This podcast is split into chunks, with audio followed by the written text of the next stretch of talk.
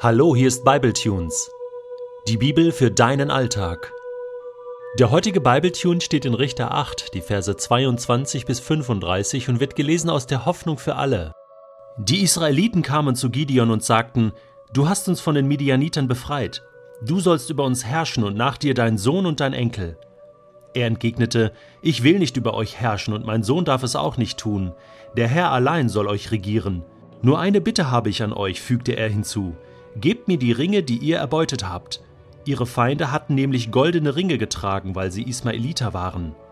Das tun wir gern, antworteten die Israeliten. Sie breiteten einen Mantel aus und warfen alle erbeuteten Ringe darauf. Das Gold wog insgesamt etwa 20 Kilogramm. Außerdem hatten die Israeliten Halbmonde, Ohrgehänge und königliche Purpurgewänder erbeutet, dazu den kostbaren Halsschmuck der Kamele. Gideon fertigte aus dem Gold eine Götzenstatue an und stellte sie in seiner Heimatstadt Ofra auf.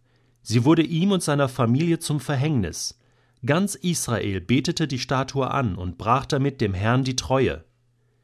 Die Midianiter hatten eine schwere Niederlage erlitten. Nun forderten sie die Israeliten nicht mehr heraus. 40 Jahre, solange Gideon noch lebte, herrschte Frieden im Land. Gideon, der Sohn Joaschs, wohnte weiterhin in Ofra. Er hatte viele Frauen und 70 Söhne. Eine seiner Nebenfrauen wohnte in Sichem. Sie brachte einen Sohn zur Welt, den er Abimelech nannte. Gideon starb in hohem Alter und wurde neben seinem Vater Joasch in Ofra begraben, der Stadt der Abisriter. Sobald Gideon nicht mehr lebte, wandten sich die Israeliten wieder den Götzen zu. Sie verehrten Baal Berit und vergaßen den Herrn, ihren Gott, der sie aus der Gewalt ihrer Feinde ringsum befreit hatte. Auch der Familie Gideons erwiesen die Israeliten keinen Dank für all das Gute, das er für sie getan hatte. Vor einigen Jahren sagte mal jemand zu mir, Detlef, wenn du dein Lebensziel erreichen willst, musst du jetzt wissen, was mal auf deinem Grabstein stehen soll. Da habe ich mich gefragt, ja wie, woher soll ich denn das wissen? Also auf meinem Grabstein, da wird stehen, hier liegt Detlef Kühlein, geboren, weiß ich auch nicht, 1.7.69, gestorben dann und dann, und dann, ja, was noch? Ja gut, klar, wäre schon schön, wenn da stehen würde, er war zum Beispiel ein toller Ehemann, ein toller Vater. Ja doch, das sind schon auch Ziele, die ich erreichen möchte. Und dann hörte ich, dass der bekannte amerikanische Pastor Rick Warren einmal gesagt haben soll, dass auf seinem Grabstein stehen soll, ich habe es wenigstens versucht. Das fand ich sehr demütig. So, wenn ich mir anschaue, was der Mann alles macht, was der alles bewegt in seinem Leben, sehr demütig. Ich hab's einfach versucht. Und dann dachte ich so, was soll auf meinem Grabstein stehen? Eigentlich möchte ich schon gerne, dass da steht, ich hab's geschafft. Ich hab mein Ziel erreicht. Ich hab das erreicht, was, ja, was Gott mit mir erreichen wollte, oder? Das wäre schön. Und jetzt schlage ich die Bibel auf und finde so viele Beispiele von Menschen, von Männern und Frauen, die ihr Ziel nicht erreicht haben auf deren Grabstein kein gutes Ende steht, kein guter Schlusssatz mit Ausrufungszeichen, super, gut, du bist treu gewesen, du hast es geschafft, du hast es versucht und auch erreicht. Ich bin zufrieden mit dir. Oder wie ist das? Hier bei Gideon. Was ist das für ein Ende? Stark angefangen mit Gott, aber dann auch wieder stark nachgelassen am Ende. Muss das so sein? Erst bekämpft er die Götzen und die Midianiter und dann kommt über das Gold der Midianiter der Götzenkult durch die Hintertür wieder in das Leben der Israeliten und in Gideons Familie hinein. Das ist doch Wahnsinn. Das ist doch Wahnsinn. Er erinnert mich gerade an diesen Film Im Auftrag des Teufels mit Keanu Reeves und Al Pacino. Es ist ein unglaublicher Film. Wie der, wie, ja, die finstere Macht arbeitet. Ja, ganz unterschwellig.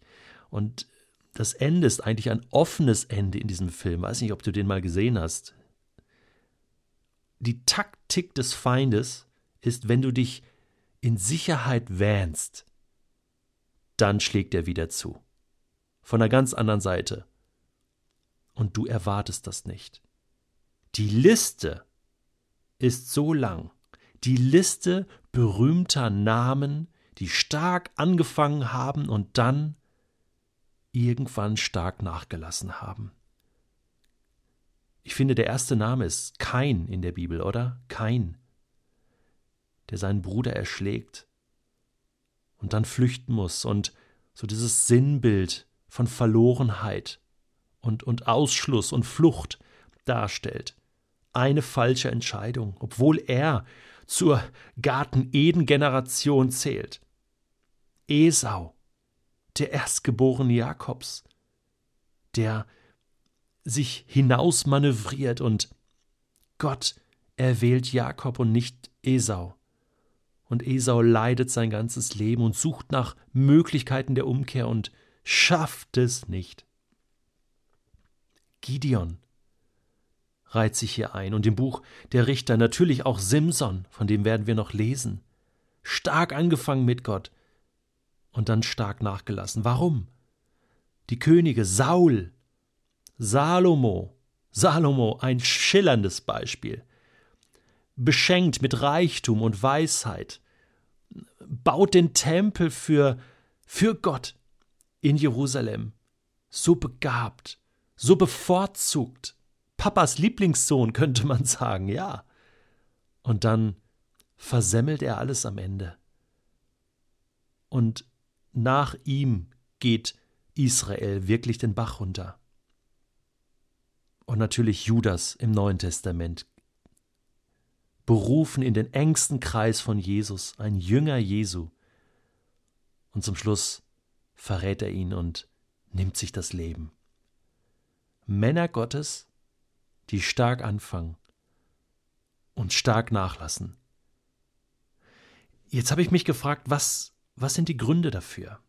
Warum passiert das immer wieder? Einen Grund haben wir schon entdeckt. Die Taktik des Feindes.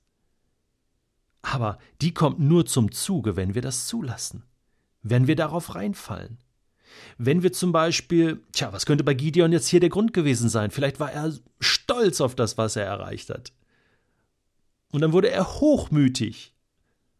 Und das ist eine Einladung für den Feind, ein Bein zu stellen.